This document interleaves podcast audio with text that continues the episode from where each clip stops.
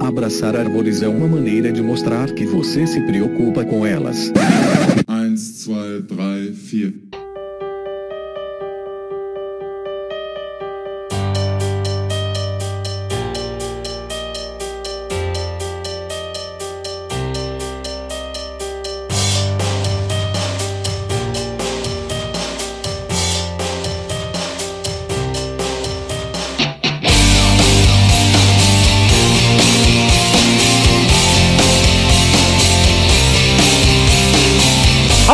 Howdy, aqui é Fernando Lima e este é o Desabraçando Árvores, um bate-papo sem firula sobre ecologia, conservação, a vida, o universo e tudo mais. E eu estou aqui direto de Nazaré Paulista e comigo está a jornalista Paula Piscin. Fala galera, como é que vai essa força? Mais um Desabraçando no ar. Online. Online. No ar é coisa. no ar, no ar. E também a pesquisadora Miriam Perilli. Oi, pessoal. Muito feliz de estar aqui de novo. E o nosso Obi-Wan Kenobi, direto de Viçosa, Minas Gerais, o professor Fabiano Melo. Fala, turminha querida. Saudade aqui é mato, hein? É isso aí, moçada. E vamos seguindo aqui em meio a mazelas e mais mazelas. Os cães ladram, mas a caravana não para. Não pode parar. Nem pensar. Pois é, eu queria aqui, ó, pra já tá virando tradicional, mandar aquele abraço para os nossos ouvintes internacionais, para começar. Um grande abraço aí para o pessoal da Austrália, Estados Unidos, Espanha, Alemanha, Irlanda, Portugal, Itália, Chile, Índia, Japão, Colômbia e Nova Zelândia. Muito bem. Nova Zelândia já estava na nossa lista? Tava, tava. Ai, não tinha percebido. Olha, que falha. Não, isso é da última quinzena, Nossa. Pintando o mapa mundi aí, né? pintando o mapa mundi. Muito bom, muito bom. Menos o Acre. Menos o Acre. Continua. Todo, toda hora vem um e fala lá, é, eu vou mandar pro meu amigo no Acre. Ah, se fosse assim, a gente já tinha uns mil downloads lá no Acre. Continua a saga, a área 51 do Brasil. Vamos conseguir. É isso aí, pessoal. Nós temos aí um episódio novo, um episódio com convidados. Aproveitando o embalo do que vem acontecendo aí nas últimas semanas, eu queria lembrar uma das razões pela qual a gente começou desabraçando. Uma das coisas que me chamou mais atenção no ano passado, se eu não me engano, foi o anúncio de um grande corte de bolsas. E eu fiquei muito impressionado com a passividade né, das pessoas, da sociedade em geral. E eu falei, cara, a culpa é nossa. Então a gente não, não tava acessando as pessoas, não tá ainda. E eu falei, poxa, eu vou tentar fazer minha parte começar uma ideia desse projeto aí. E essa semana, né, a gente tá vendo aí uma grande movimentação em universidades, em rede social. O pessoal, ah, explique sua pesquisa em um minuto, por que, que sua pesquisa é importante. E vamos lá, pessoal, vamos fazer isso. Mas não vamos fazer isso só em praça e pintando cartaz, não. Vamos fazer isso no dia a dia, vamos fazer isso com a sua família, com o seu vizinho, entendeu? Traz isso pro seu dia a dia, sabe? Eu, eu às vezes ficava lá no laboratório na universidade e eles estavam construindo um- alguma coisa lá. Eu ficava olhando, eu ficava, cara, como que eu explico a minha pesquisa para aquele pedreiro, sabe? A gente não é povão. Por mais que você queira ser, ah, eu sou do povão, não é. Quem está na universidade faz parte de uma elite intelectual, sim, porque você tem oportunidade que muita gente não tem. né? Você está numa parcela pequena da população, muito privilegiada. Então, vamos fazer valer isso, gente. Vamos, vamos falar, vamos explicar, usar analogia, contar historinha, coisa da carochinha. Inventa aí um jeito de explicar o que você está fazendo e não fica com raivinha quando as pessoas não entendem, não, quando as pessoas fazem piada, entendeu? Ao invés de ficar com raivinha, tenta arrumar uma forma diferente de explicar. E uma boa alternativa é sempre fazer jiu-jitsu ou capoeira ou pelada do fim de semana, que são os grandes espaços democráticos aonde que se dane a sua opinião, o que interessa é o seu jiu-jitsu ou a sua capoeira ou a sua habilidade com a bola, que eu não tenho nenhuma, por sinal. Fê, Mas isso, me, vamos aí. é, Fê, isso me lembrou muito uma história que eu acho fantástica. Vou falar do IP de novo, tá, gente? Que é a minha referência. IP é Instituto de Pesquisas Ecológicas. Obrigada. Fê. Não é detergente, né? Não. É. é IP com I, com I, ok? Não com Y. Pode ser uma árvore também, muito bonita da nossa flora. É, exato, a nossa árvore, né? Isso me lembra muito quando eu, eu ouço a Suzana, o Cláudio Pádua, né, o casal fundador do IP, contando como é que eles chegavam para a população para falar de ciência, para falar da espécie que o Cláudio Pádua estava estudando, que era o mico-leão preto. Eles falavam em churrascaria, cara. Quer um público mais daquele que a gente fala geral? Do que numa churrascaria, pegar um microfone e falar de ciência, falar do, do mico numa churrascaria, cara. Então é isso, é traz, levar ciência para os lugares onde a gente imagina que não pode, que, enfim, não, talvez não, as pessoas não se interessem. As pessoas têm interesse. Mas é no dia a dia, não é uma ocasião especial onde você vai fazer uma marchinha na praça, não. É todo dia, todo santo dia.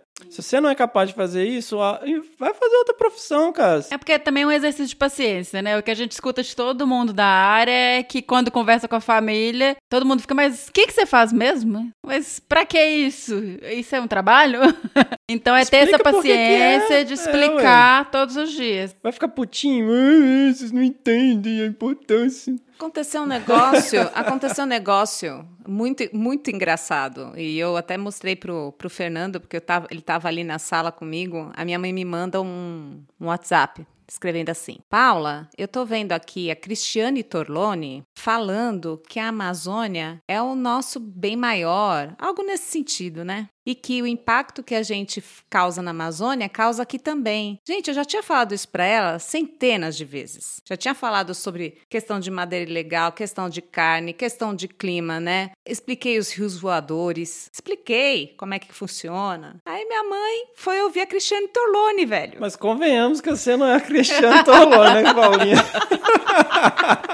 a Cristiane Torlone no programa da Fátima Bernardes. Mas o que eu quero dizer? Isso é você levar, trazer, trazer informação ambiental para o dia a dia. É tá no dia a dia das pessoas. Por que, por que não um cientista não pode ir num programa da Fátima Bernardes explicar? Por que, que não pode ir numa Ana Maria Braga, num, numa coisa mais popular? Cara, vamos fazer isso. Você falou, eu também concordo, né? E aí eu me lembrei agora, galera, que eu acho que vale a pena a gente mencionar que está chegando o grande dia, né? Que eu também acho que não pode se transformar só num evento, que é o Pint of Science. Pint of Science, Pint of Science. Pint is very British. a gente fala pint. Deixa eu falar de novo, então. E aí, Paulinho, eu pense, lembrei agora. Não, não, não deixa não. Eu vou colocar isso aí. Não, que maldade. Fala, Bião. Não, mas ah, é, ele, ele é engraçado Paulinha, porque ele fica zoando a gente, mas na hora que ele fala hashtag, né, a gente não... hashtag. É, hashtag. É. Ele fica, ele fica zoando a gente porque a gente fica falando no ar. No ar é super zoando, ok. E aí agora a gente tem que terceirizar essa edição porque ele fica fazendo isso com a gente. Não, mas se eu terceirizar a edição, eu vou mandar falar, segura aí. Não vai mudar nada, né, Pepe? É. Fala aí do Pint of Science, Bion. Pint of Science Festival, né? Acontecendo em 85 cidades no Brasil. É um evento que está levando, né, o conhecimento. É do, ele, na verdade, é uma iniciativa mundial, né? Já está na quarta edição no Brasil. Tem um, um site que é pintofscience.com.br e lá você escolhe as cidades que vão ter os eventos, né? Atualmente nessa edição já foram 85 cadastradas, né? Viçosa, por exemplo, está aqui. E a ideia é você levar para um bar, para um restaurante, né? igual essa história da churrascaria. Algumas pessoas que têm relevância na ciência nacional, mas que sejam ali daquela localidade, daquela comunidade, né? Ou daquela instituição, para apresentar isso para a cidade, para a comunidade que está ali, que é vizinha e que muito, muitas vezes nem sabe o que está acontecendo. Eu acho que o problema não é só esse da nossa família não prestar atenção naquilo que a gente faz do que naquilo que a gente fala, né? Isso realmente é frustrante, né, Paulinha? Quando você fala, poxa, mãe, eu já te falei isso 300 vezes e aí ela vai perceber isso através de outros. Eu acho que o mais importante é que todo mundo saiba e efetivamente seja tocado, né? Então, acho que se a Cristiane Torlone, se eu, se você, se a gente fizer um movimento, todo mundo junto, para que as pessoas se conscientizem no sentido de ter conhecimento mesmo, ganhar conhecimento sobre aquela questão, todos nós vamos lucrar com isso, né? Então acho que é isso que o Fefe está pedindo, é um movimento. A gente tem que forçar isso, né? E não é porque a água tá batendo na bunda, não. Mas eu te falar o negócio do Pint of Science, eu acho super legal e tal, mas quem que vai no Pint of Science? Sabe? Porque eu vou te falar o seguinte, eu tinha uma banda punk quando Nossa, eu era moleque.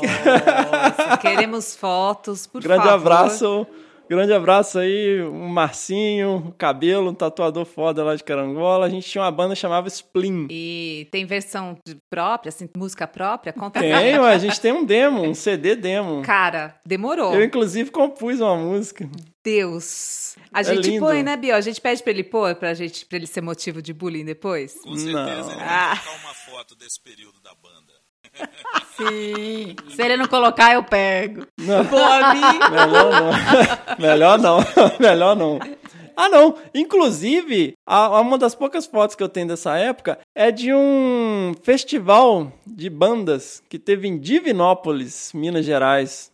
E o que, que você percebe num festival de banda punk? Que todo mundo que tá assistindo são as outras bandas que também vão tocar. tá cada um ali esperando a sua vez. Então, assim, eu fico me perguntando. fico me perguntando se o Pint of Science também. Nossa, eu vou ser tão apedrejado por causa disso. Mas eu fico me perguntando, cara, se a gente não tá lá pregando pra convertido, sabe? Será que quem tá ali no bar é, é a galera que realmente estaria ali por acaso? Ou é a galera que tá esperando pra ir lá no microfone? É. Eu, eu nunca Já fui. vi acontecendo, realmente acontece isso também, né? Que a galera é convidada pelos participantes, ou seja, quem vai falar. Aí normalmente são orientadores, são professores que acabam levando uma parte dos seus alunos, né? Seus alunos, aí acaba todas as mesas e. É, eu tinha essa imagem também, de que era só mais gente da academia assistindo, mas não sei. Dia a dia, galera. Dia a dia. É- não é marchinha em praça, não é levantando cartaz. E não é, sabe, em eventos especiais. É dia a dia, todo santo dia. É, mas eu acho, Fefe, que assim como esses, né, essas novas vertentes de mídias sociais vão surgindo, os movimentos também vão surgindo. Eles começam sempre tímidos. Uma coisa é você ter um evento de três dias e que de repente pode se tornar um evento mensal, semanal. E aí eu acho que vale o seu apelo, né? De que isso não se torne só uma missa para quem já é padre, mas que efetivamente se torne uma missa para quem precisa ser convertido. Falar para os convertidos é muito fácil. E aí tem um pouco disso que eu ia comentar, que eventualmente nos, nos restaurantes essa coisa tem que ser bem de surpresa mesmo, mas não pode ser pontual. Eu concordo plenamente com você. Mas é o começo. A gente tem que provocar que esse movimento se torne cada vez maior. Acho que é esse apelo que você está fazendo que eu assino embaixo. A gente não pode. É, é o dia a dia. É isso aí. Dia a dia. Dia a dia, moçada. Nossa missão, a gente precisa fazer isso. A gente tá aqui a cada 15 dias, mas a gente também tá aí no dia a dia. Não é não? Positivo. Mãe, me ouve.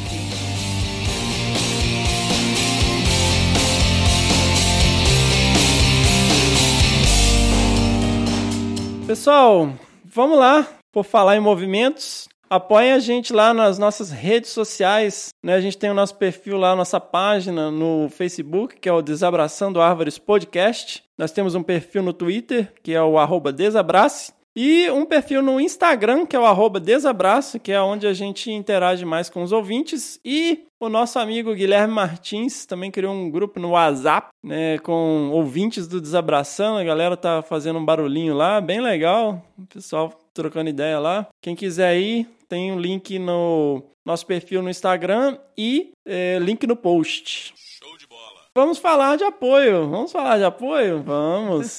Vamos falar de coisa boa? Vamos falar de coisa boa? Show me the money!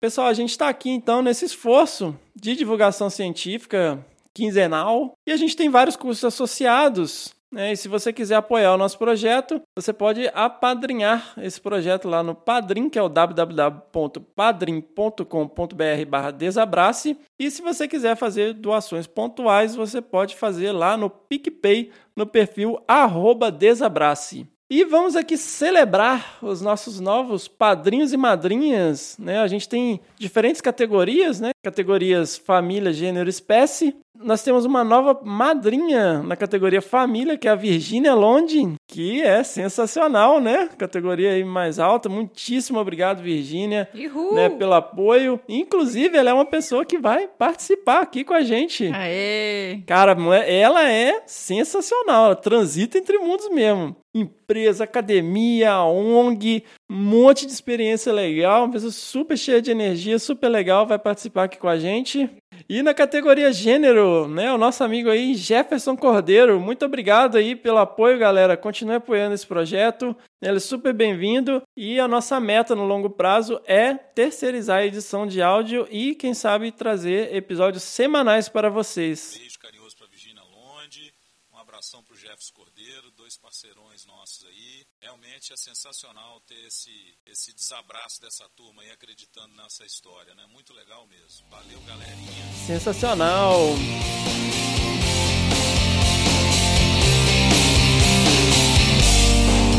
Pessoal, eu tava pensando outro dia, sabe, como que muitas vezes uh, a gente tem oportunidades na vida que não são necessariamente oferecidas por pessoas, mas por entidades. Né? Então eu cresci no interior de Minas, numa cidade pequena, e para minha família, né, para os meus avós, isso inclusive foi motivo de muito conflito. Para eles, você saber assinar seu nome está ótimo. Hum, para que, que você precisa de mais do que isso? Que importante é você trabalhar. E trabalhar para eles significava ter as mãos calejadas e arrebentadas, né? E acordar muito cedo, dormir cedo. Isso é o conceito de trabalho, né? É um esforço físico até a exaustão. E a minha mãe, ela resolveu estudar. Antes a gente tinha três opções de segundo grau, que era o curso técnico em contabilidade, o curso de magistério, que era para quem ia dar aula, né? E o curso que eles chamavam de científico, que é o que é o segundo grau hoje, onde você seria para fazer vestibular. E a minha mãe fez o magistério a contragosto, né, dos meus avós, porque ver se isso é coisa para mulher fazer, né? A mulher tem que casar e cuidar da casa. Pelo amor de Deus, tá, gente? Na opinião do meu avô. Mas a minha mãe resolveu estudar e isso gerou muito desentendimento. E eu, desde muito jovem, tive que trabalhar. Tive uma infância meio maluca aí. Eu trabalhei na empresa de café Três Corações, eu arrumava, mexia com as máquinas. E eu fui criado praticamente dentro de uma oficina mecânica que consertava motores elétricos. É, então a gente está cercado de motor elétrico, né? O motor da sua máquina de lavar é elétrico, bomba d'água é motor elétrico e várias outras máquinas. Então eu passava o dia inteiro enrolando bobina, né? Eu chegava em casa com a mão toda cortada de ficar amarrando codornê. Eu ia tomar banho, às vezes eu não conseguia nem lavar a mão de tão cortada que minha mão tava.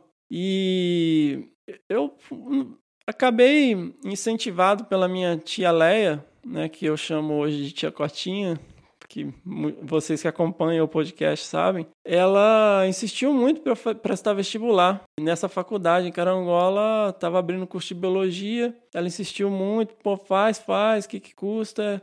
Eu pago a inscrição para você, e eu fiz e passei. E no primeiro ano eu trabalhei nessa oficina, né? Pegava motor de 40 cavalos, tirava de caminhão, ficava de todo arrebentado. Às vezes eu ia para aula sujo de graxa. E em algum momento isso começou a ficar incompatível, né? Porque a oficina era do meu avô e ele não aceitava que eu ficasse perdendo meu tempo com faculdade e que isso estava atrapalhando. E depois disso, eu conversei com meu avô poucas vezes. Ele é uma das pessoas mais importantes na minha vida. E ele, é, em vários momentos, falou comigo que eu tinha abandonado ele, que eu traí ele, que, enfim, eu deixei ele na mão porque depois disso ele não conseguiu tocar a oficina por muito tempo, acabou passando também para uma outra pessoa. E eu escrevi um projeto de pesquisa e submeti para a FAPEMIG, apoiado aí pelo professor Brás Cossenza, e ganhei uma bolsa de iniciação científica que era o equivalente ao meu salário na oficina na época. E eu comecei a receber o mesmo valor para estudar. E eu, durante um ano, eu fiquei com essa bolsa. E mais tarde, eu recebi uma outra bolsa, né, do CNPq, oferecida aí pelo professor Fabiano. E graças a isso eu consegui concluir a faculdade. Depois que eu me formei, eu vim trabalhar.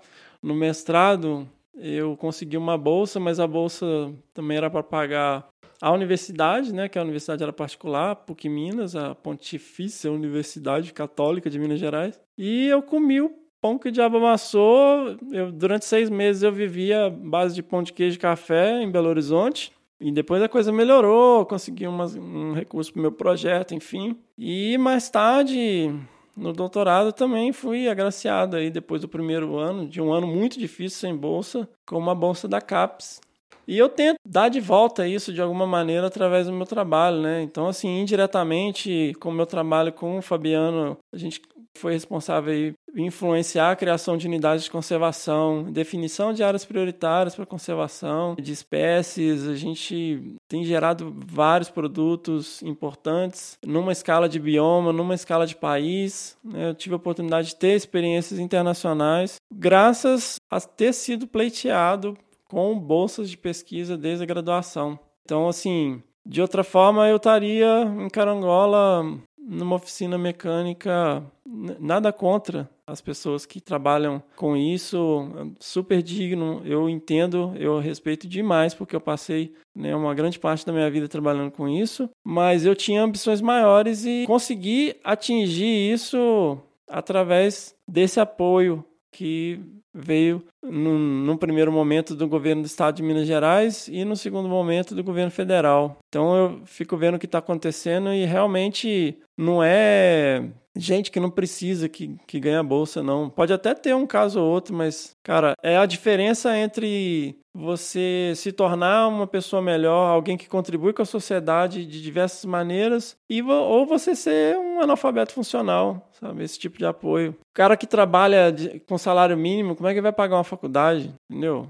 E pegando esse gancho aí, hoje o nosso convidado é uma pessoa que tem, também tem uma história muito forte é uma pessoa que raspava resíduo de mineração com enxada o dia inteiro e que conseguiu fazer um curso de vigia noturno praticamente só com dinheiro da passagem e depois começou a trabalhar como vigia noturno no ICMBio, na Flona de Jamari, e ele teve a oportunidade de fazer um curso de monitor para coletar informações sobre biodiversidade é, no projeto né, que a gente já falou aqui várias vezes, que é o MPB, e ele vai compartilhar aqui com vocês uma experiência. E aí vocês me falem se essa pessoa não merece uma bolsa para poder conseguir continuar estudando.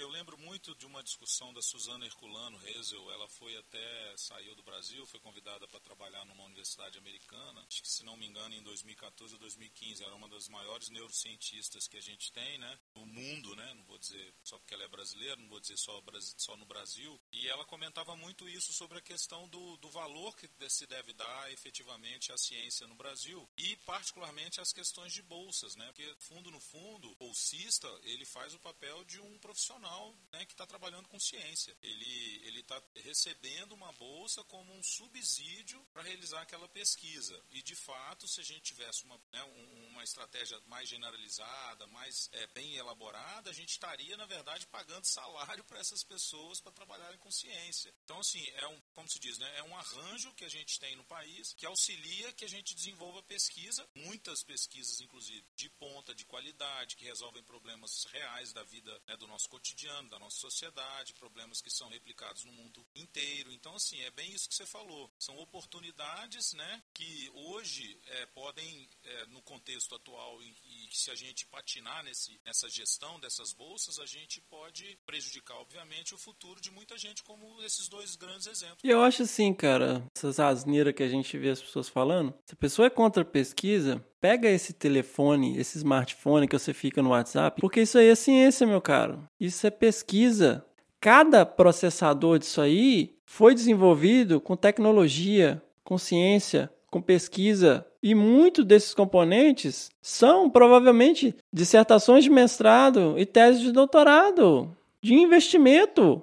No Brasil e no mundo, né? Que a gente tem que lembrar disso que isso é replicado no mundo inteiro. Aqui é a duras penas que as coisas acontecem, né? Prestes a Suzana Herculano sa sair do, do Brasil, ela deu uma série de entrevistas falando como que ela conseguiu chegar onde ela chegou. E foi capengando, cara. Exatamente. Eu falei isso aqui em um dos episódios. Eu falei assim: eu não sei como é que a ciência no Brasil consegue produzir coisas tão bacanas como a gente produz, porque existe uma concepção de que essas bolsas, né, são, são dinheiros incríveis, são, são assim salários imensos, né, de, de CEOs de grandes companhias, né? Na verdade, cara, é uma bolsa. É uma esmola. A verdade é essa, é uma esmola. Pelo amor de Deus, quem tem família Quero ver a pessoa com filho, se ela for viver só de bolsa de doutorado, tá ferrado de mestrado, então. Pois é.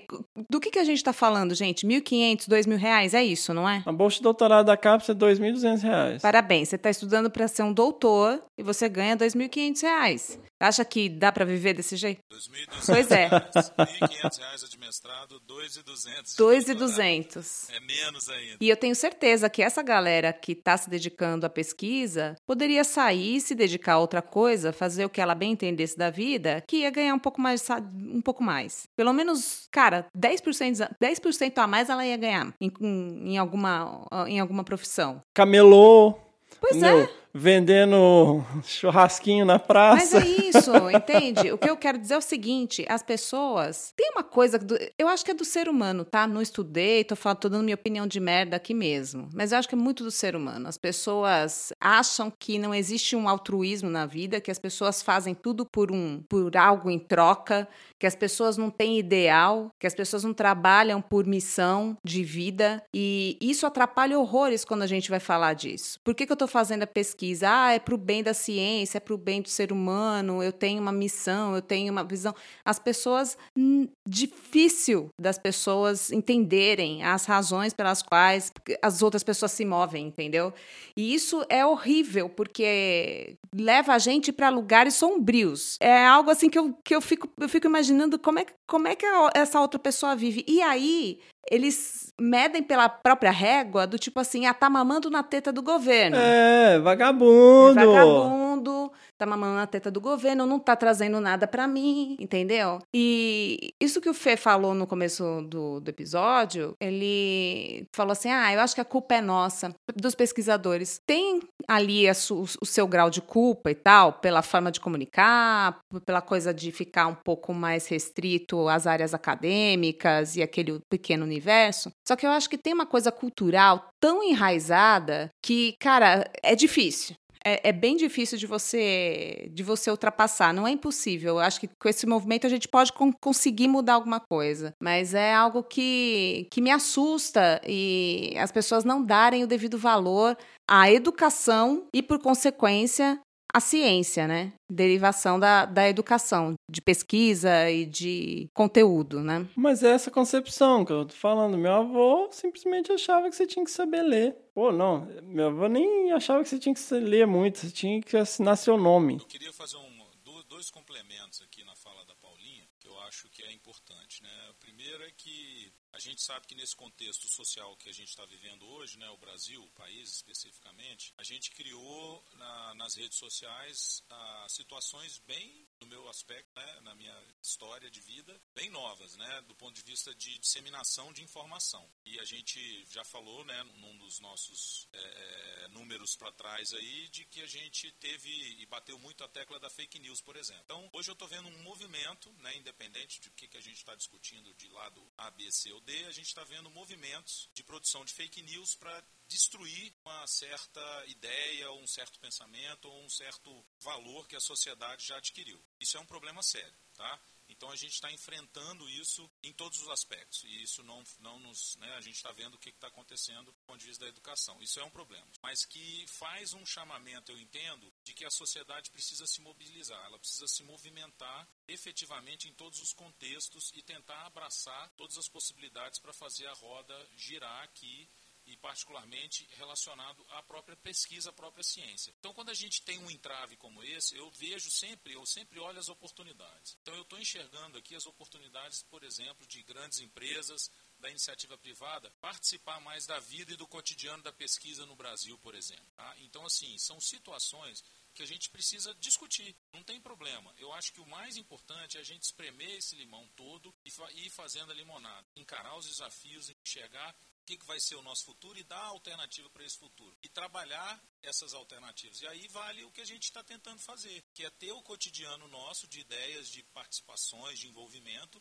para que, que, as coisas funcionem e melhorem. Eu entendo esse drama que a gente está vivendo agora, é um baque, né? é difícil a gente imaginar para onde nós vamos correr, mas a gente tem que continuar correndo atrás de alternativa. E a gente tem alternativa. Obrigada por sua lucidez. obrigada, obrigada, obrigada. Mas é verdade. Acho que a gente tem que sempre ter uma luz no túnel ali, no finalzinho do túnel. Por mais desacordo, desavença que a gente tenha, a gente tem que lembrar que é um movimento social ocorrendo no Brasil forte e a gente tem que acompanhar no sentido de dar uma direção o mais correta possível, mais adequada possível. Não adianta só entrar no embate e ser contra A, B ou C. A gente tem que ser contra aquilo que a gente entende que é ruim, dar as alternativas possíveis e partilhar, participar dos movimentos que levem a uma conclusão, a um resultado melhor. A gente tem um movimento importante surgindo aí. Eu tenho um movimento punk aqui, ó, que eu achei a ah, minha credencial do Embade, Encontro de Bandas de Divinópolis. É isso aí, vamos fazer um movimento punk da ciência. Ao invés de ser Pint of Science, vai ser Punk of Science. E atrás tem a, a autógrafo da galera do Garotos Podres, velho. Nossa, eu era muito fã do Garotos Podres. É, ó. Aqui, Paulinha, o que, que você acha? Acho sensacional, já tô tirando foto. Não! A gente vai subir no Desabraçando, todo mundo vai poder ver, arroba Desabrace, vamos lá. Falar, ó, se não der bolsa, vai virar. se não der bolsa, vai virar assim, ó. Imagina, hein? 1998, ó.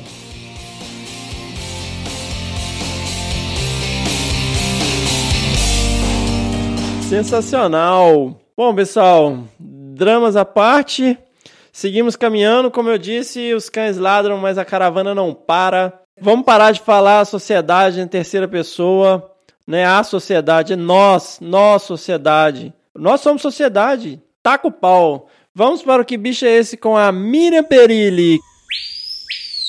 Opa, vamos pular direto para que bicho é esse? Nós vamos participar com a Mirinha? Aí, hein? oh, meu Deus, que bicho foi esse, Miriam? Então vamos para os e-mails. Primeira resposta é da Tabata Cavalcante. Vamos ver se a Tabata. Aleluia! Calma, vamos ver se ela acertou primeiro. Oi, Mi, Fê, Bião e todo mundo. Eu estou imensamente emocionada e feliz por finalmente, depois de 16 episódios, eu chegar perto de acertar um que bicho é esse? Não sei nem o que dizer. Porém, tava para eu acertar mesmo, kkkk. Mas tudo bem. O bicho é o sabiá laranjeira, Turdus ruviventres. Agora eu mando minha sugestão. Agora ela pode mandar a sugestão dela. Acertou-me? Ela acertou? acertou? Parabéns, Tabata. Existe toda uma, uma campanha para você conseguir acertar o bicho. E a gente deu chance, né? Foi moleza. E ela manda um bicho que ninguém vai saber, né? Sacanagem. Mas tá bom, faz parte. Tá dentro da nossa fauna, tá, tá, tá liberado. Tá liberado.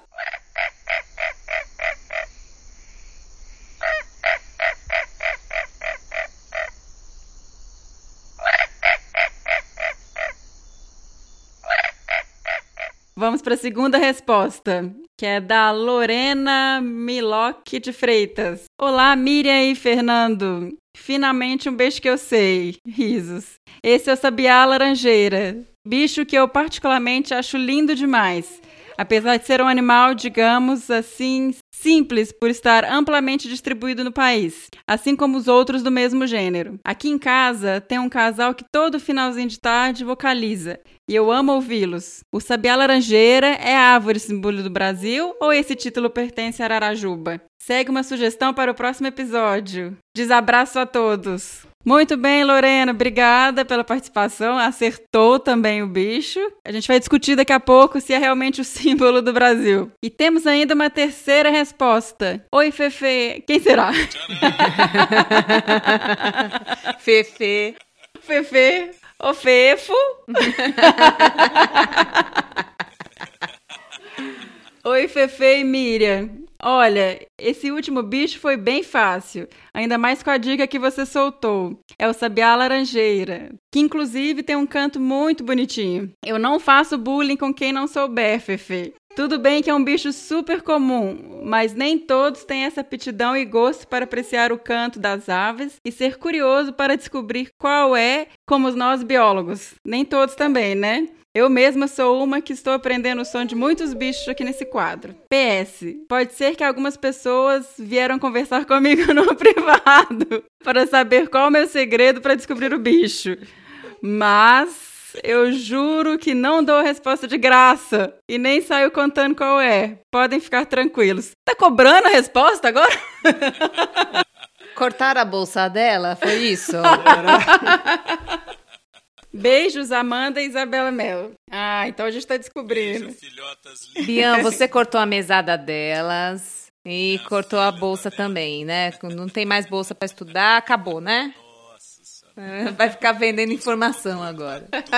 tudo bem.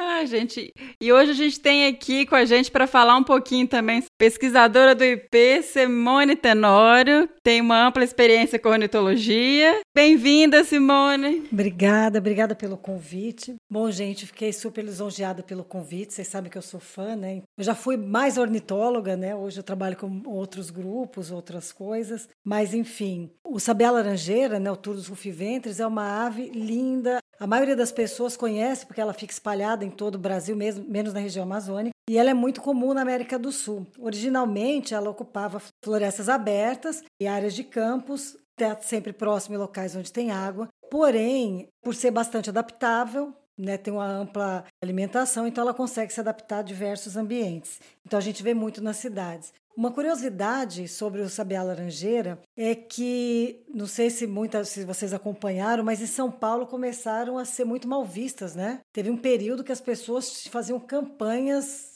tipo hashtag odeio sabiá, né? Ah, é? É, porque ele começava a vocalizar 3 e 20 da manhã, por exemplo. Então, na madrugada, a hora que o som reduz na cidade, a gente ouvia o sabiá laranjeira vocalizando. E isso é para atrair, né, principalmente nos períodos reprodutivos, para atrair as fêmeas. Um pesquisador, o Sandro Vomater, acho que mais ou menos a partir de 2001, ele criou uma ferramenta né, de, de ciência cidadã utilizando o Facebook e eh, começou a mapear em que horas começava a cantar, chamava Hora do Sabiá. E concluiu depois fazendo a sobreposição das informações da CET nas áreas onde havia maior barulho de carro, né, maior bar- barulho do trânsito, a poluição sonora. Ele sobrepôs as informações e ele viu que nesses locais, hora que sossegava, o sabiá começava a vocalizar. Então foi uma adaptação da espécie para ele conseguir que o canto dele alcançasse o seu objetivo, que era a fêmea. Com barulho ensurdecedor em São Paulo, ele não conseguia isso. Então, foi comparando com os outros municípios nas grandes cidades, eles anteciparam o canto. Era a hora que ele conseguia A hora que comunicar. ele conseguia ser ouvido, coitado. E assim, ele é realmente ave símbolo do Brasil, foi um decreto em 2002, ele foi, embora muita gente na época tenha questionado, não, devia ser Ararajuba pelas cores, né? É a única coincidência da cor da bandeira com a cor de uma ave, mas desde 66 ele é ave símbolo do estado de São Paulo. É isto, gente. Perfeito. E faz parte do cancioneiro popular também, ah, sim, né? Esse ele tá é em um monte, de música. de música, MPB, sertaneja, de raiz. A sertanojo eu não vi muito, mas... Ops. Então Eu é isso, adoro a gente. majestade do Sabiá. É lindo, Adoro. é lindo. Bião, tem alguma coisa a falar sobre o sabiá? Não, Eu acho que essa questão do- da história que a Simone contou é muito legal, né? Porque vê essa, como esses bichos podem ter uma flexibilidade, né? E adequar comportamento, modo de vida, reprodução, né? A essas condições urbanizadas, antropizadas. Mas voltando para a família e particularmente para esses sabiás, né? Do gênero turdos, as espécies que ocorrem no Brasil, elas também têm um papel muito legal porque elas são frugívoras dispersoras de Sim, sementes. Perfeito. Então elas também contribuem muito para essa regeneração de áreas degradadas. São os bichos que, como o próprio sabiá laranjeira, conseguem se, se dar bem em condições periurbanas, em fragmentos mais eh, detonados, e aí eles acabam colaborando com esse processo de recuperação por serem bastante frugívoras, né? É um bicho demais, né, cara? A vocalização dele nem se fala, é linda, né? É um, é um poema. É, né? segundo o Dalgas Frisch, nenhum canta igual ao outro, né? E ele tem uma curiosidade também, ele consegue imitar outros sons, né, Bião? Opa, professor Fabiano, não tenho essa intimidade ainda, desculpe. Até parece. A, essência do podcast é exatamente essa, Simone. É tornar a gente tão próximo mesmo nunca tendo se Pois é, que eu sofro um pouquinho de timidez, mas eu vou superar isso. Agora, gente, tem que tirar isso do meu coração. As pessoas que se incomodam demais com o canto dos pássaros, eu acho que é caso de tratamento. Vão Eu se acho. tratar?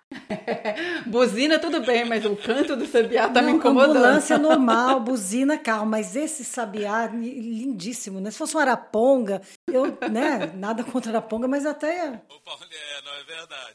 Mas, ô Paulinho, é só lembrando um pouco também aquela questão. Três e meia da manhã, a cidade está muito silenciosa, mesmo São Paulo. Ela consegue ser mais silenciosa que a média. E a ter as pessoas que não estão acostumadas ou que têm sono leve, elas realmente reclamam. Mas é tudo uma questão de hábito. Eu, por exemplo, morei muito tempo no interior de Goiás e o meu vizinho tinha galinha, galo, e o galo cantava na- exatamente do lado da minha janela. Então, assim, três horas da manhã, quatro horas, cinco horas, ele começava a cantar. Naquele primeiro momento que você está acostumando, você dá atenção àquilo, mas no segundo momento você acostuma, né? Claro que eu não quero ficar ouvindo o galo cantando de madrugada, né? Nem- Nem eventualmente sabiá. Mas, poxa, sabiá de, ma- de manhã cedinho ou no final da tarde, bicho cantando, é a coisa mais linda. Ter isso dentro da cidade, é um, isso é um presente, isso é um privilégio. Pois É é, gente, deem valor aos sabiazinhos que vocês têm. Então, muito obrigada, pessoal. Então, quem souber quem que é o bicho que rodou no programa de hoje, escreva para... Bicho, arroba desabrace.com.br e manda seu parpite. Duvido esse, nem a Amanda. E, ô Bião, para de dar spoiler. É injusto isso. Pô, eu não falo nada. Não, senhor, você sabe que eu não faço isso. Não vem me acusando de uma coisa. Para de pagar a Amanda para te elogiar aqui no programa. no WhatsApp também. Até tu, Paulinho. Pô, Paulinha. Bom, toca pro episódio, que agora eu quero ver vocês ouvirem esse episódio e não parar para refletir sobre a dádiva que a gente tem e pelas oportunidades que a gente tem. Taca o pau.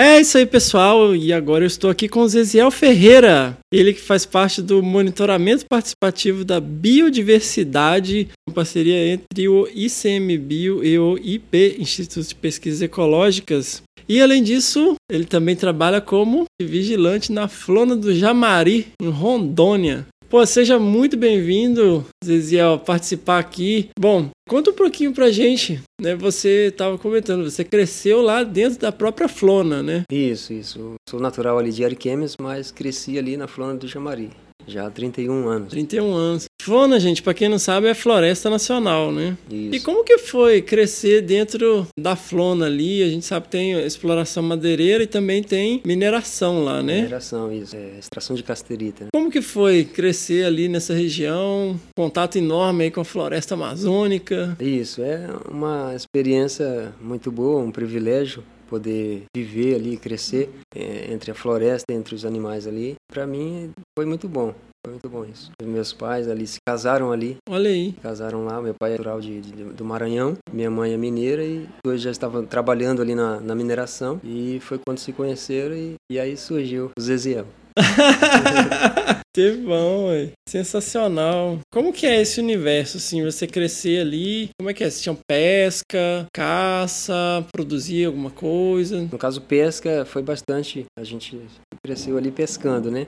Já a caça já foi meio questão de proibição e tal. Mas o meu pai caçou muito. Várias pessoas que já passaram aqui pelo nosso podcast, eles associam esse contato, seja caçando, seja pescando, seja crescendo num ambiente mais rural, e no seu caso, né, já realmente dentro da floresta, de ter essa relação mais com a natureza. E para vocês faz parte do seu dia a dia desde sempre, né? Para mim isso foi muito bom, crescer ali entre outras comunidades, outras pessoas. Eu sempre gostei de animais, sempre gostei de conviver ali vendo, observando e agora poder trabalhar, né? E eu entrei Primeiramente, eu fui como brigadista no ICMBio e em 2010 entrei como vigilante. E você tem, assim, lembrança dessa época? Assim, como que foi essa transição na Flona? Ela é relativamente recente, então ela foi sendo estabelecida ao longo da sua infância, né? Trouxe uma grande mudança? Assim, seu pai fala alguma coisa? Sim, assim, ele fala hum, que houve muita mudança, que na época uma caça não tinha aquele controle. Muitas pessoas ficavam à vontade. Eu não tenho lembrança de ter ido caçar com ele, né? mas lembro que ele, pássaros como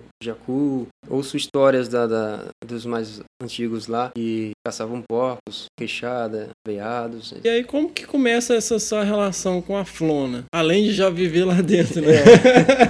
É. Exato. Eu ainda não tinha essa convivência que estou tendo hoje. Mas começou como brigadista aí, em 2010. Em seguida, entrei como vigilante na sede do ICMBio. E aí passei a ter mais esse contato. Porque o brigadista, ele é uma atividade voluntária? Não, não. Remunerado. E aí você, pô, você é brigadista Sou aí. brigadista, é. Tem um curso, tem preparação, um treinamento. E é um contrato de seis meses. E aí eu fiquei somente quatro. Em seguida surgiu a vigilância. Aí você teve a oportunidade de pegar uma outra, uma, outra, função. Isso, outra função. E logo em seguida, em 2014, surgiu o curso de monitoramento. Mas a gente já tá correndo Tá com a correndo? história, velho. Não, mas então, mas aí como é que você fazia, por exemplo, para estudar? Você estudar lá te proporcionou essa oportunidade? A gente estudando aqui na, em Itapuã, Então você vinha lá da Flona, É, pra Itapuã. Itapuã. Você vinha como? ônibus. Ônibus. Ce- cedido ali pela mineradora. É. Aí você ficava lá no ponto de ônibus. Isso. Não tem a história aqui que a, a onça pegou o menino no ponto de ônibus, não? Não, não, não Nunca tem. ouviu essa história? Não. Nunca houve, né? Na verdade. E aí vocês vinham pra cá todo dia com ônibus. Isso, sempre em ônibus. Uhum. E retornava às 11 da noite para casa. E vinha com que horas? Como eu estudava à noite, né? Trabalhava durante o dia, estudava à noite, vinha às seis e meia e retornava às 11. Trabalhando como bri- brigadista, eu já estava casado, né? Já casar? Quantos anos você tinha? 18. Rapaz, olha aí. Já com 18. Mas você trabalhava com o quê? Antes de brigadista, Uhum. trabalhei na mineradora. Na ERSA, né? Stand de Rondônia, trabalhei na mineradora. E o que, que você fazia lá? Ajudante geral. Ajudante geral. geral. Fazia de tudo. De tudo. Trabalhava ali da- das 3 da tarde, das 15 às 11 da noite, 23. Pesado, hein? É. E aí você fez o curso para brigadista, começou, fez só quatro meses. Isso, foi só quatro meses, porque aí surgiu logo essa oportunidade para vigilância. Sempre foi meio difícil, né? Que como eu me casei já com 18 anos, qualquer coisa que aparecia já pegava, porque a gente não tinha muita opção aqui. E aí entrei trabalhando ajudante geral na mineradora. Logo depois, um ano e oito meses, fui demitido. E aí sur- surgiu essa como brigadista, fiquei quatro meses. Foi quando surgiu a vaga para vigilante. né? Mas de onde surgiu a ideia de ser vigilante? Na, na época, eu fiquei trabalhando como rapador de caçamba, um período bem rápido. Uma empresa terceirizada que trabalhava para a mineradora, fazendo o recapeamento do local onde a mineradora ia extrair o minério. Mas o que, que é o recapeamento? É, é retirar aquela camada, eles fazem o desmatamento, fazem a extração daquele material que não tem minério, a parte de cima, né? Ah, limpa a parte de cima, a Isso. primeira camada. a ali. primeira camada ali, para a mineradora poder trabalhar. E aí as caçambas, eu, eu trabalhava como rapador, conforme as caçambas iam fazendo a, a retirada do material, aquele material ia grudando na caçamba. Ah. E aí eu trabalhei como rapador. Então descreva, descreva um dia de trabalho como rapador. Você Rapador. acordava que hora? Às 5, às 5 horas da manhã, às 5 e meia já ia pro ponto do, do ônibus e já tinha que estar lá às 7. Nesse momento, eu já eu tinha recém-casado e estava morando aqui em Itapuã. Já não estava mais na Flona. E aí, a gente pegava o ônibus e às 7 já estava no trabalho. E rapar caçamba era um serviço Mas você- difícil. então, você pegava o quê? Uma enxada, uma pá? É uma enxada e um. A gente chamava de cavadeira. E aquilo a gente fazia uma tipo de uma escada para subir no, no material, no próprio material ficava grudado na caçamba e vinha rapando ela descendo Na base da enxada. na base da enxada com a, a cavadeira o dia inteiro. E era um serviço Pegava às sete da para manhã. arrebentar. E saía às 5 e meia da tarde. Desde a hora que você entrou, parava pra almoçar, você uma tá hora lá de na almoço. enxada. Isso. Segunda a sexta era das 7 às, 5 e meia. Mas no dia de sábado era das 7 da manhã às 10 e meia da noite. E aí folgava no domingo e já retornava na segunda às 18 horas e saía às 6 e meia da manhã. Aí você virava à noite? Isso, trabalhava 15 dias no período de dia, 15 dias no período da noite. 15 dias virando à noite rapando, Rapando caçamba. Isso, E 15 dias rapando caçamba de dia. isso. Olha aí. Isso antes de, de ser brigadista. Isso. Antes de ser brigadista e vigilante. Foi quando ouvi conversas entre os colegas que aqui em Itapuã estava tendo muita oportunidade como vigilante. E aí era um salário melhor e menos puxado, né? menos cansativo. Aí eu fiz o curso de capacitação de vigilante em- ali em Porto Velho durante 20 dias. E a ideia era sair daquela rapação de caçamba. Aí eu tive que sair de rapar caçamba que aí entramos num, num recesso de 30 dias, em que a empresa dava férias para todos os, os funcionários, e aí eu já peguei, com a ajuda de algum, dos meus parentes, consegui fazer esse curso. E como que foi essa logística aí pra você conseguir fazer o curso de vigilante, Zezé? Quando saí dali da empresa de rapar caçamba, é, com a ajuda de alguns familiares, uma- algum- algumas contribuições, eu fui para Porto Velho para fazer esse curso de vigilante. E chegando lá foi um pouco difícil, porque eu só tinha a quantia para pagar o curso. Você não tinha dinheiro pra comer, pra lugar pra ficar? Tinha a metade. Metade. É, da alimentação. Uhum. Porque lá na, na escola eles davam um local para dormir. Uhum. Só que a alimentação era por nossa conta. E aí a moça da recepção me, me indicou o restaurante onde todas as pessoas que faziam o curso se alimentavam. E aí eu fui até lá no restaurante. E aí a moça falou que era 190 almoço e janta, fora café da manhã. E aí eu só tinha a quantia do almoço, no caso, né? E aí eu tinha que guardar pelo menos da passagem. Fiz as contas, eu paguei só o almoço. E aí a mulher não quer pagar a janta? Não, só o almoço. Então paguei a, deixei pago, né? E aí, como eu fazia para jantar?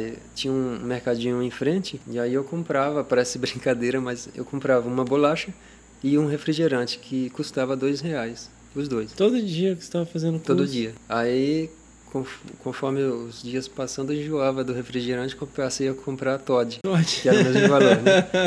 E aí almoçava e na janta era isso. Mas aí era uma estratégia, comia aquilo, já tomava um um banho e ia dormir e pronto, passava aquela noite. Sem café da manhã. Com a conclusão do curso, quando terminou, eu tive ainda que ter uma ajuda da minha esposa para pagar minha passagem para voltar, né? Rapaz, É, essa dificuldade que passei aí. E foi bom. foi Um bom? aprendizado depois, né? Ah, Mas Foi você bem- ficou magrinho até hoje, né? é, exatamente. E é isso. Rapaz, se isso não é desafio, eu não sei o que é um desafio.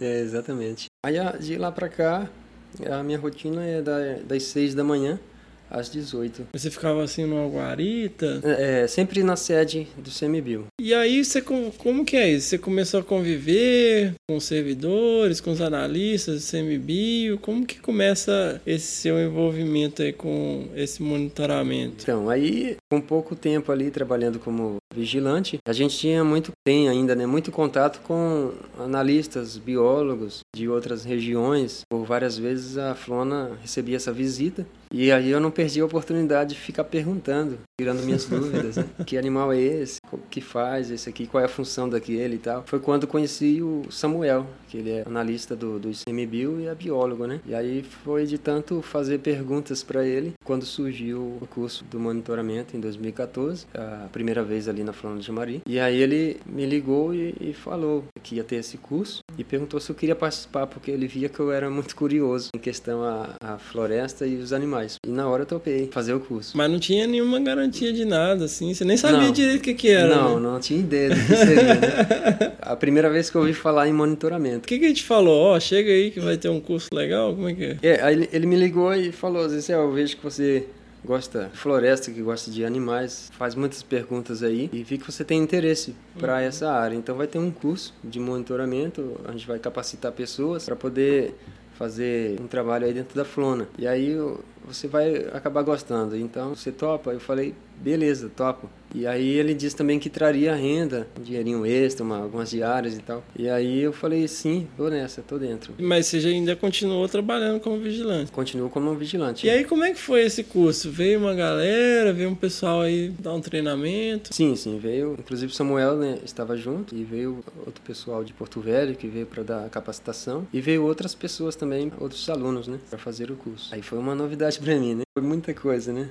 É, muita coisa nova. instalação de armadilhas, armadilha fo- Armadilha fotográfica fotográfica. e as armadilhas de borboleta. No início, é para mim, foi só mais um aprendizado, né? Sinceramente, não levei muito a sério de que ia dar essa reper- repercussão que deu hoje, né? No início era só mais um, um aprendizado para mim. Aí depois, com o andar das coisas, eu fui percebendo que o negócio é sério e, e realmente é o que eu sempre quis fazer.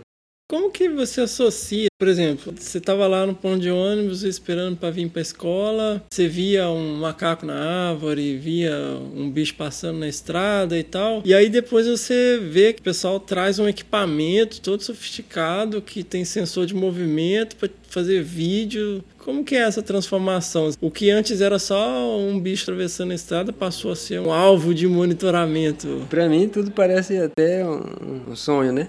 Eu falo que é um sonho realizado. Após entrar no monitoramento, passei a ver muito mais, né, do que eu via antes. Antigamente, ficava ali mais naquela, naquela região onde eu moro e eram poucas, poucos bichos que eu via, né? E aí depois, com esse monitoramento, a gente passou a entrar mais dentro da flora. E com todo esse equipamento, posso dizer, uma facilidade, né, que ajuda muito. Mal acostumado, né? É, isso ajudou muito, muito mesmo. Legal. Então, aí você fez o curso, você continuou como vigilante, acabou o curso e aí? Já em seguida começou a- as expedições lá dentro da, da Flona e aí já comecei a participar logo de início já. Aí já foi instalação de armadilhas de borboletas, é, sempre o Samuel acompanhando, outras pessoas com mais experiência acompanhando. Aí já no segundo ano a gente já foi recebendo a responsabilidade de ir e levar a equipe e aí passando do, passamos a ter mais confiança, né? E hoje temos aí bastante experiência para dividir. E aí você deixou de ser vigilante? Não, não, ainda continua. Você ainda é vigilante. Continuo vigilante na, na área ainda, trabalhando. Faço o possível para associar. Quando posso, faço uma troca de plantão, vou nas minhas folgas, porque eu trabalho como vigilante é 12 por 36. Então um dia sim, outro não. Aí procuro também sempre ir só nas minhas folgas, né? E aí você vem seguindo esse caminho. O que, que você acha que mudou também na percepção das pessoas, assim, igual a sua esposa, a sua família ali dentro da flona, da comunidade? O que, que você percebe de alteração, de percepção? Para mim mudou algo muito bom, porque já após ter me casado muito cedo, é, ter acolhido responsabilidades muito cedo e não ter planejado isso, como eu disse, era um sonho ter- terminar os estudos, fazer uma faculdade de biologia, se tornar um biólogo e tal. Quando me casei, aí começou a vir as dificuldades, as responsabilidades, já de- passei a desistir, né? Já passei a pensar que não ia dar mais certo. E esse envolvimento com a Flona, como vigilante e agora como monitor, me deu um, um impulso para acreditar que eu posso chegar lá ainda, e posso fazer o que eu sempre quis fazer, terminar os estudos e fazer uma faculdade. E aí, ali onde eu moro, já me sinto um biólogo por causa das pessoas, né? Não, você é mais biólogo do que muito biólogo que eu conheço. Porque Eu conheço bastante biólogo. Então, é. E aí o pessoal já me apelidaram, né? É o biólogo. É um exemplo. Eu, agora morando lá na Flona, novamente, de vez em quando eu sou pego de surpresa. O vizinho chega, tem uma cobra ali, chama lá o Zeze, é biólogo. chama lá o Zeziel, ele é biólogo. E aí vão na minha casa e eu me sinto maravilhado por essa oportunidade de poder contribuir em alguma coisa, né? Eu até comentei essa questão de ampliação de horizontes e tal. Também fiquei sabendo que através do projeto foi a- também a primeira vez que você viu o mar. Eu, rapaz. Exatamente, rapaz. Outra coisa que o monitoramento me proporcionou, né? Ah, como é que foi essa história aí que você se jogou lá Vai. no mar gelado de Santa Catarina? Ô, rapaz. Ah, então, do, do início ali, foi quando eu conheci a consultora Camila, né? Conheci ela e já disse pra ela que meu sonho era viajar de avião e conhecer o mar, né? Três anos depois, recebo uma ligação do Paulinho me convidando para ir para Florianópolis. Olha aí. Congresso do Cibuc. No Congresso Brasileiro de Unidade de Conservação. Isso. Mas na hora não, nem acreditei, né? E aí a Camila já entrou em contato comigo dizendo: Lembra do sonho? Eu lembro. Vamos? Eu falei: Vamos. E aí chegamos lá, tava no primeiro dia tava 13 graus, né? Frio. Que pra vocês é Aqui- um inverno polar. É. Exatamente. O que hoje eu tava lá suando igual uma chaleira, falava, ó, hoje tá fresquinho. Isso, né? Hoje, pra nós hoje tava fresco. Chegou lá a 17 graus, né? O que aqui é o nosso frio, 17 graus é o máximo aqui. Passar disso, o pessoal aqui sofre. E aí, no primeiro dia deu 13. No... Aí, do segundo em diante, ficou ali em 15, né? 17, 15. foi quando me apresentaram o mar e eu não pensei duas vezes. Aí né? não teve frio. não teve. Aí foi em 15 graus mesmo. Mergulhei e pronto. Teve bom. Segundo sonho realizado. Então, você falou dois sonhos. Você falou que tinha o sonho de andar de avião e tinha o sonho de ver o mar. E aí? Acabou o sonho? Vai sonhar o que agora? Então, agora chegou a, a vez de sonhar em algo maior, né? Agora é chegar a cursar uma faculdade e concluir. E você tá pensando em fazer isso? Sim, sim, estou já me preparando aí para começar a colocar em, em evidência. Você vai fazer o Enem? Isso, isso, tô, já estou na conclusão já de fazer o Enem. Que Decidi bom, já, cara. né? Que bom. Para poder dar o primeiro passo aí. De limpador de cação para brigadista, para vigilante, Vigilante. para monitor e agora você está se preparando aí para encarar uma graduação. Isso, é, esse agora é o próximo objetivo. Porra, sensacional, velho. Sensacional. todo o vapor aí, todas as coisas estão cooperando, né? E conhecimento que a gente vai adquirindo e ajuda das pessoas que sempre estão apoiando e nos dando esse incentivo. E aí eh, tem o meu filho, né? E minha, minha esposa, principalmente meu filho, que me tem como exemplo, né? E ele Uhum. hoje Tá com quantos anos? com 15. 15? Caramba, vai ter metade da sua É idade. isso. e tá vindo um agora que nasce no final de maio, né? Olha aí, parabéns. Obrigado. E, e esse de 15, o Luiz Ângelo, ele se espelha, né? Sim, Se sim. espelha e é, o, o objetivo dele também é ser um biólogo. E ele te ajuda Né? também? Sim, algumas vezes já participou comigo Uhum. de algumas instalações de câmera. Ele sabe que você saiu correndo atrás da onça? não? Sabe, sabe. Como é que é essa história aí? Então, foram duas, né? Nós estávamos fazendo coletas de borboleta, eu e o- Samuel, e quando a gente estava retornando, né, avistamos uma onça. Foi quando ele parou o carro, já me falou, pega a câmera, e eu já, sem pensar, peguei e já saí correndo, né? Saiu do carro, saiu correndo atrás da onça? Correndo atrás da onça. Bom, muito, muito esperto, muito inteligente. Sem noção, né? E, e aquela foi a primeira vez que eu vi uma onça de perto. Não, e ela saiu correndo? O que, que ela fez? Ela estava na estrada e quando o carro se aproximou, ela entrou no mato e a gente queria ver se conseguia uma fotografia dela, Aham. né? E quando chegamos no local onde ela entrou, não conseguimos ver. E aí, quando resolvemos sair, ela se levantou, subiu em uma árvore que estava caída e correu. E aí eu não pensei duas vezes. E saiu correndo atrás dela de novo? Corri atrás. Pronto, velho. E quando o Samuel gritou, epa, para, para, para. O que, que você pensa que tá fazendo? Eu falei, ah, tá ali, eu vou tirar foto dela. Ele, não, pode vir pra cá. E foi quando ele perguntou se eu nunca tinha visto uma onça, porque pra ele, por eu morar ali dentro, achou que eu sempre via, né? Mas Aham. a onça não era tão fácil assim. É. E aí falei pra ele, não, essa é a primeira vez Olha aí. que eu vi uma onça. E aí dali pra diante eu comecei a ver mais, com mais frequência. Quantas vezes mais você viu? Eu não, não vou lembrar exato, mas já cheguei a ver com meu filho. É e ele mesmo, ficou maravilhado Não, demais. quem também. não, né?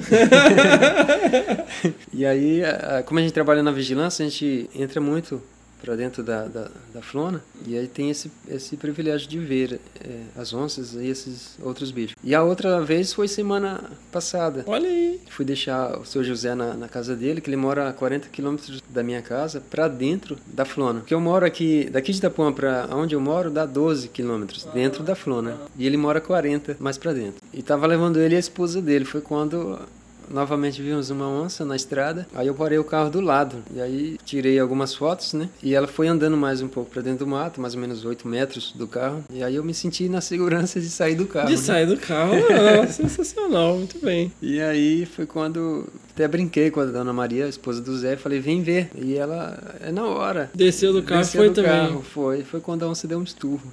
Rapaz. Aí, mais que depressa, eu falei, dona Maria. Aí volta todo volta, mundo. volta. e ela já voltou correndo. E também eu fui porque não, não sei que sinal foi aquele que ela deu, né? Grande chance dela não estar gostando muito, né? Exato. E aí eu fiquei maravilhado demais. A onça pra mim me deixa muito fascinado. É, onça é um bicho que chama bastante atenção, né? É, e não é aquele bicho que as pessoas hor- horrorizam, né? Que te vê vai te atacar. Não recomendo ninguém fazer. É, não façam né? isso, Não viu, façam gente? isso, a gente mas já falou aqui em vários episódios. Não façam isso. Mas é um momento sem noção que eu tive, né? Todo Foi mundo fica sem noção com É. a onça. Isso mesmo. Eu fiquei tacando graveto nela. Mas isso é outra história.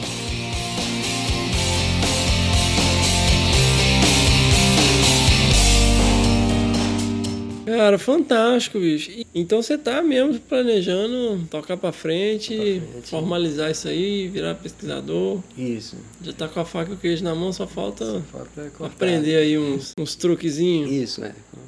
Com a ajuda aí de muitos amigos aí, o incentivo do todo o pessoal, a gente vai chegar lá. Cara, eu não tenho nem o que falar, assim, que às vezes a gente recebe muito, muita mensagem, muito e-mail de gente já, já tá formando, ou que já tá cursando biologia, ou que tá já formado e ah, não sei o que fazer, tá tudo muito difícil, aí não arrumo trabalho, ah, não sei o que. Então, galera, eu, eu fiz É questão verdade. aqui de bater esse papo aqui rapidinho com o Ziziel. Ele tá aqui também trabalhando, né? Ele ainda tem que pegar aqui, entrar lá Isso. pra fora. Mas ele parou um pouquinho aqui para trocar uma ideia com a gente. Pensem duas vezes antes de, de reclamar de qualquer coisa que não tá conseguindo. Verdade. Toca para frente. Tem gente enfrentando desafios enormes aí para ter esse diploma que você tem na mão aí e muitas vezes não, não passou por, por tanta dificuldade para chegar nele. Isso, é verdade. Né não? E isso, para quem já está cursando, ou está quase concluindo, ou já concluiu, não desista não, porque ainda não comecei, está sendo um desafio muito grande. As pessoas não têm ideia do privilégio que é ter um diploma, já estar cursando uma faculdade. Eu acredito, acredito que tem pessoas que passam por mais dificuldades do que eu estou passando, ou já passei, e não desistiram. E é essas pessoas que me ajudam, me espelham, e eu faço um apelo para todos que estão correndo atrás, continue correndo e continue sonhando e, e cheguem aos seus objetivos. Não desista. E não corra atrás de onça também. Não corra atrás de onça. Zé, Exatamente. muito obrigado, cara. Muito obrigado Nada. mesmo. Fico muito feliz de você poder trocar essa ideia aqui com a gente, de deixar esse recado, de compartilhar dessa sua vivência, da sua experiência, que é, sem dúvida é muito rica e desafiadora. Parabéns, cara. Obrigado. Muito, muito inspirador conhecer gente assim. Ah, Muito obrigado pela oportunidade. Te agradeço por me ceder esse espaço para contar um pouquinho da minha história. Boa, brigadão, bicho. Um abraço, um abraço para todos aí.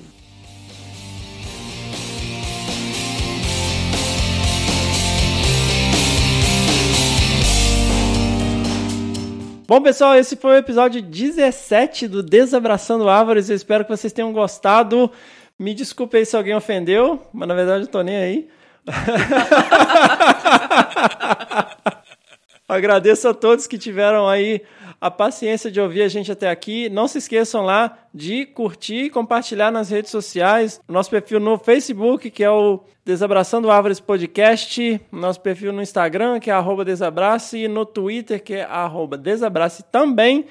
Lembre lá, se você quer apoiar a nossa iniciativa, vai lá no Padrim, www.padrim.com.br barra Desabrace e dê lá a sua contribuição. Você pode contribuir a partir de um real. Pelo amor de Deus, se você não puder contribuir a partir de um real, pede para morrer.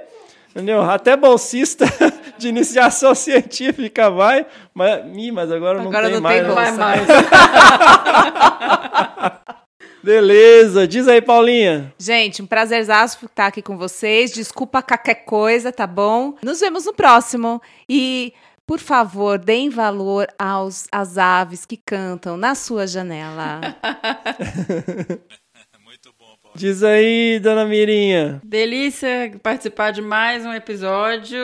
Lembrando sempre de mandar pra gente informações sobre os bichos. Vamos correr atrás de descobrir quem que tá falando, quem que tá cantando. E até o próximo, pessoal. Diz aí, padrinho. Olha aí, demais. Beijo no coração de todo mundo. Obrigado de coração também por estarem aí acompanhando a gente. E é tudo isso aí que a gente falou. Vejam, né, analisem, é, pensem com carinho e tentem fazer pelo menos um pouco do que a gente está tentando né, ajudá-los a, a pensar, a se movimentar, a se mobilizar. O que a gente precisa é disso, é de ação. né? Não, não adianta a gente ficar aí contendo as emoções e não praticando o que a gente realmente pensa, o que a gente quer, o que a gente deseja. Então bora lá, galera. Curtam bastante aí. Espero que gostem. Ação, não gralhar em rede social. Sensacional, diz aí, Simone. Pessoal, obrigada pelo convite. Eu sou fã do Desabrace.